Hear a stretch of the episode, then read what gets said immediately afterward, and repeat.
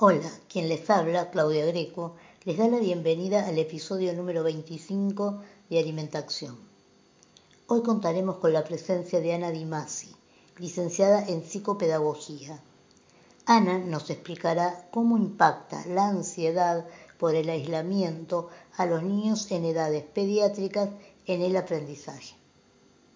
Hola Clau, bueno, gracias por convocarme una vez más a estos encuentros.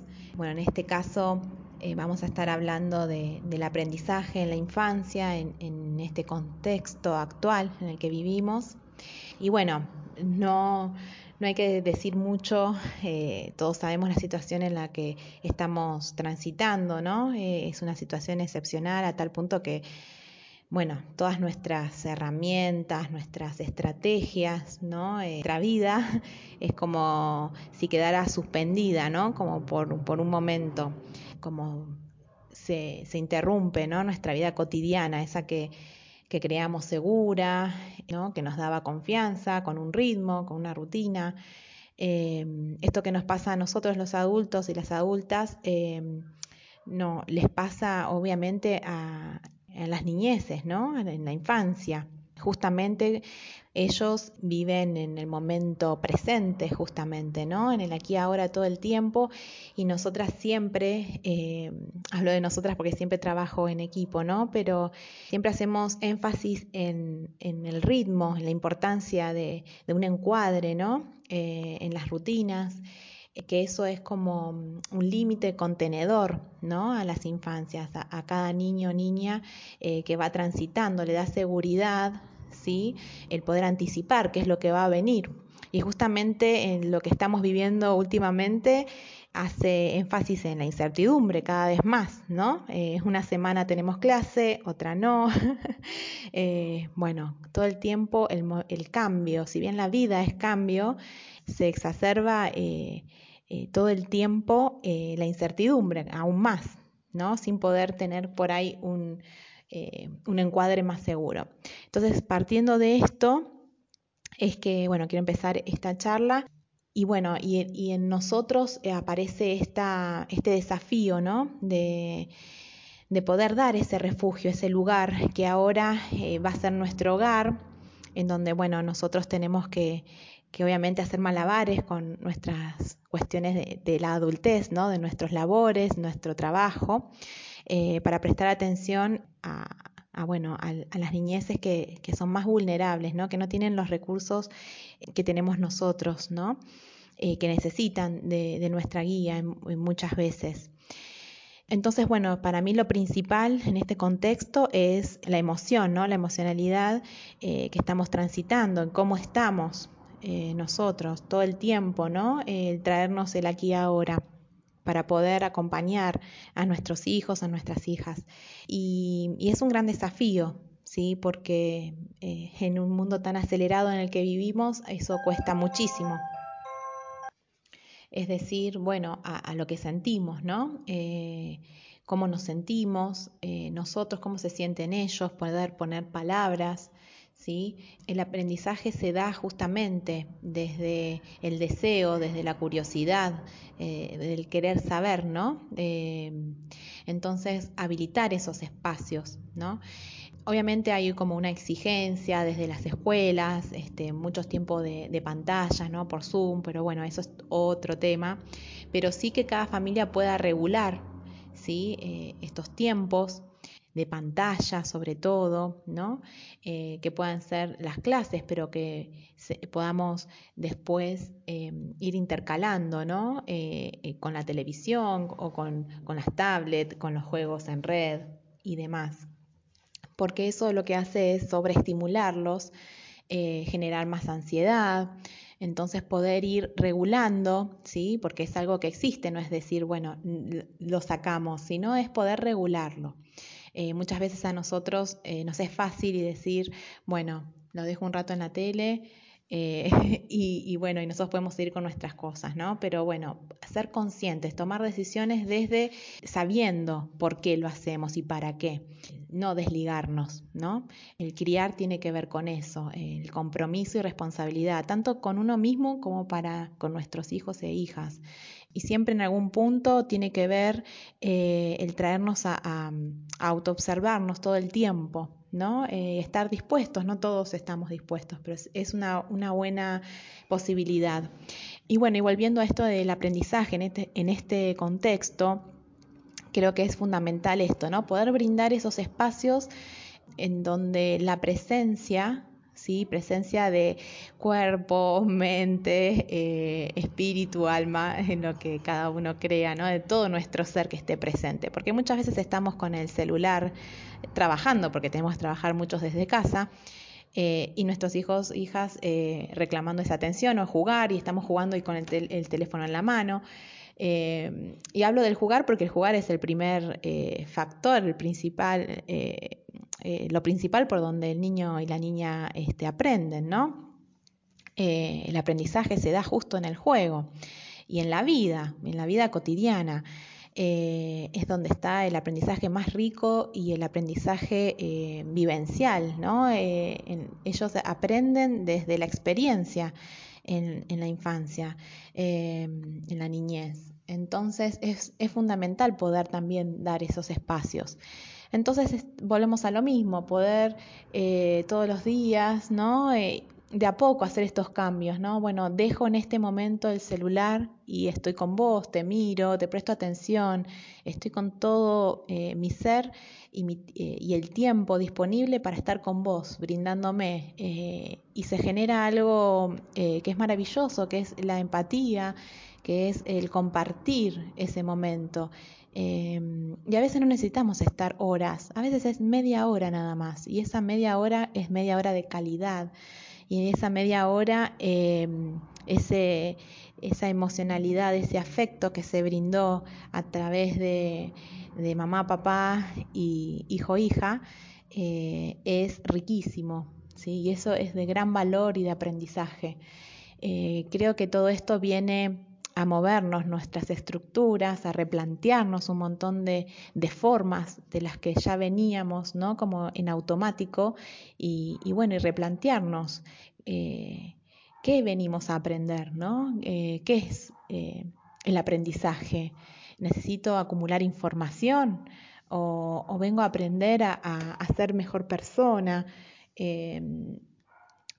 Creo que hay, hay conceptos, bueno, desde, si vamos a, desde la, eh, el desarrollo madurativo ¿no? de la persona, el cerebro se termina de, de formar y de mielinizar. Eh, eh, la parte, digamos, del cerebro frontal alrededor de los 25 años. Entonces, eh, miren todo el tiempo que hay, ¿no? Para adquirir aprendizajes. A veces estamos apurados, en jardín ya los estimulamos con letras, números, colores, que todos ya tienen que saber.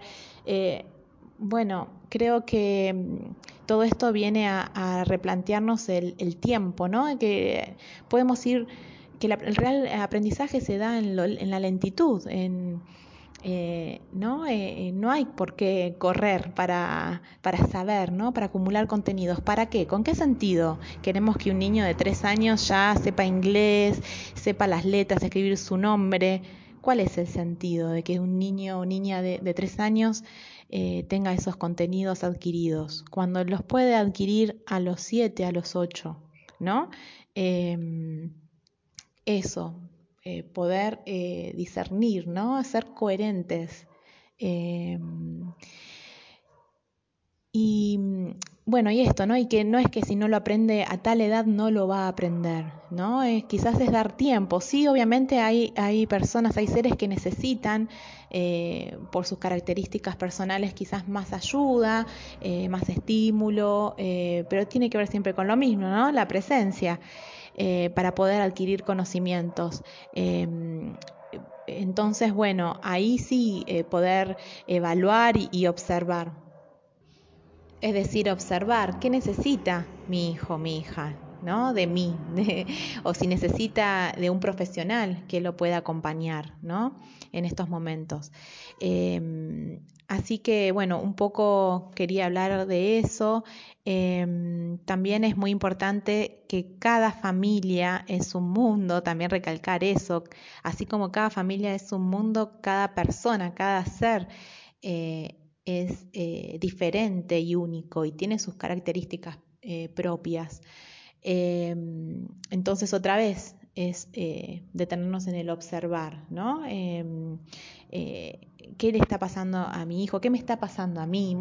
muchas veces tiene que ver en realidad cuestiones que estamos transitando o atravesando nosotros em, que, bueno, que mechan también eh, en nuestro hijo, obviamente. Eh, eh, ellos son parte de, nosotros, ¿no? entonces, bueno, todo el tiempo creo que lo fundamental en este, en, este, contexto es eso, ¿no? Este, y bueno, y otra cosa es que quería también tocar hoy en este, este encuentro es lo social, ¿no? Que preocupa mucho esto de no tener escuelas, ¿no? ¿Qué pasa con la interacción con pares? Porque están nuestros hijos, hijas todo el tiempo interactuando con adultos, ¿no? Con su mamá, con su papá. Eh, y que justamente la escuela viene a, ser este segundo hogar, ¿no? En donde eh, empieza la socialización, ¿no? Empiezan a, compartir con otros, con otras que no tienen que ver con, con la familia de origen, ¿no? Eh, con las interacciones. Entonces, bueno, es importante, eh, bueno, hoy en día eh, lo que sí podemos es, salir, ¿no? Al aire libre, no podemos hacer reuniones de muchas personas, pero sí encontrarnos, ¿no? Entonces aprovechar esos momentos de poder ir a una plaza, de encontrarnos con uno, con dos amigos, esos momentos, ¿no? Eh, son muy valiosos y no, no perderlos. Tratar de, bueno, si, no tenemos espacio en casa, también poder seguir interactuando, aunque sea a través de una pantalla, ¿no? de una videollamada. El contacto tiene que estar, ¿no? Eh, somos seres sociales y, nos reconocemos en el otro, nos espejamos. Entonces el aprendizaje también se da con los pares, que justamente es lo que ahora estamos perdiendo, ¿no? Esa interacción con el otro, el contacto con el otro. Eh, entonces, yo siempre sugiero en grupos pequeños poder encontrarse ¿sí? Eh, al aire libre, con, los recaudos, obviamente, eh, conociendo a la familia ¿no? con la que vamos a interactuar, pero que en la, en la cotidianidad pueda estar el contacto con, un par, buscar esos momentos también. Y buscar momentos de autocuidado también en la adultez. ¿sí? Eh, yo todo el tiempo, todo, todo tiene que ver con todo, ¿no? Eh, no es solo ver la infancia, sino es, ver el todo en la familia. Eh, el autocuidado del adulto es también fundamental para poder acompañar a, ese ser que necesita de nosotros, ¿no? nos necesita bien. Y si no estamos bien, también poder expresarlo, poder decirle, hoy estoy así, disculpame, pedir disculpas, ¿no? Nos hace humanos, somos humanos, nos podemos equivocar.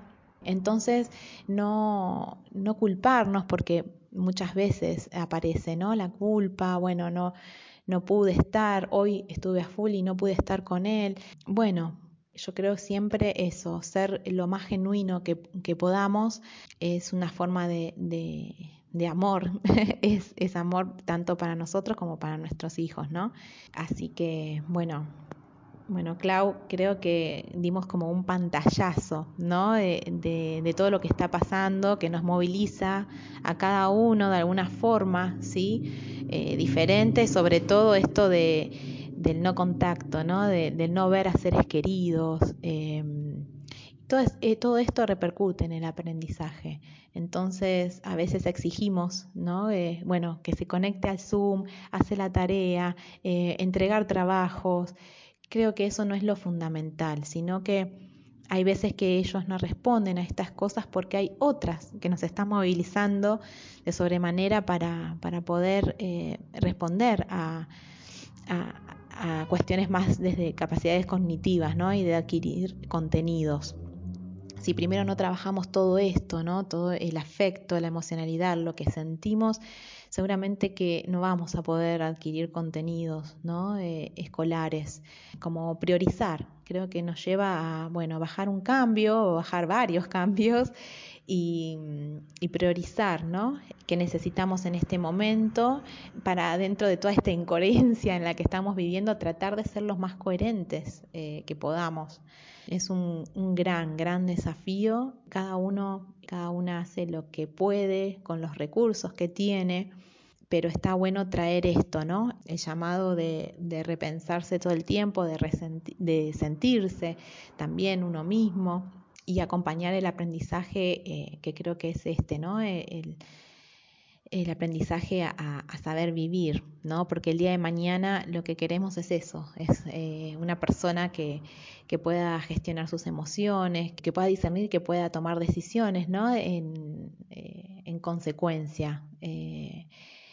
Y así que bueno, bueno, gracias por, por la invitación. Espero que, que, bueno, que sea una charla donde nos invite a, reflexionar más que nada eh, y, a, y, a, repensar las infancias ¿no? en, este, en este contexto y bajar un poco las exigencias ¿no? de tanto de, nosotros como adultos como con, con nuestros hijos y nuestras hijas. Eh, así que bueno, muchas gracias y bueno, nos estaremos viendo prontito. Anita, fue muy clara tu explicación del proceso de aprendizaje y de todo lo que se requiere para el mismo. Las herramientas que brindaste en este episodio son de suma importancia para que los padres, familiares o adultos responsables puedan utilizarlas a favor de los niños o adolescentes que estén transitando esta etapa con ansiedad. Muchas gracias por colaborar cada vez que te convoco. Es un placer para mí contar con tu calidez. Para comentarios, sugerencias, pedidos, comentarios de audio pueden hacerlo mediante mi sitio web claugreco.com en la opción contactos, por Instagram arroba claudiasgreco o también por Telegram arroba alimentación 1. Hasta el próximo episodio de Alimentación. Muchas gracias.